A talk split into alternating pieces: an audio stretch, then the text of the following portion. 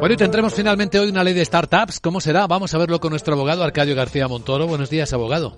Buenos días, Luis Vicente. ¿De qué hablamos?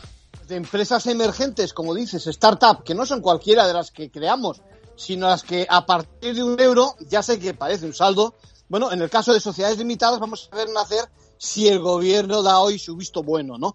La idea es reactivar el mercado, acabar con barreras, abordando el problema de la saturación de microsociedades que nacen en este país y apostando por proyectos con más base, también tecnológica, que sobrevivan lo suficiente, que aguanten sin repartir dividendos y que se beneficiarán de una serie de medidas con requisitos, evidentemente, tipo facturar electrónicamente, no demorar mucho sus pagos, etcétera, etcétera. Parece que va a impulsar la financiación alternativa, por ejemplo, el conocido crowdfunding.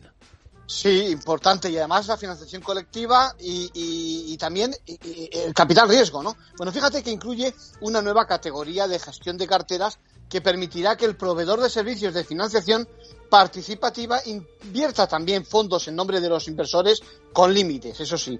Bueno, vamos a ver cómo los inversores se van a agrupar en sociedades de responsabilidad limitada, cuyo único objetivo serán las participaciones y aquí también aparecerá la supervisión de la CNMV. Interesante. En conclusión. Bueno, grandes cambios, ¿eh? partiendo ya de la eliminación de obstáculos a la hora de creación de sociedades y de la reducción del coste de creación de empresas, que ya era hora. Gracias, abogado.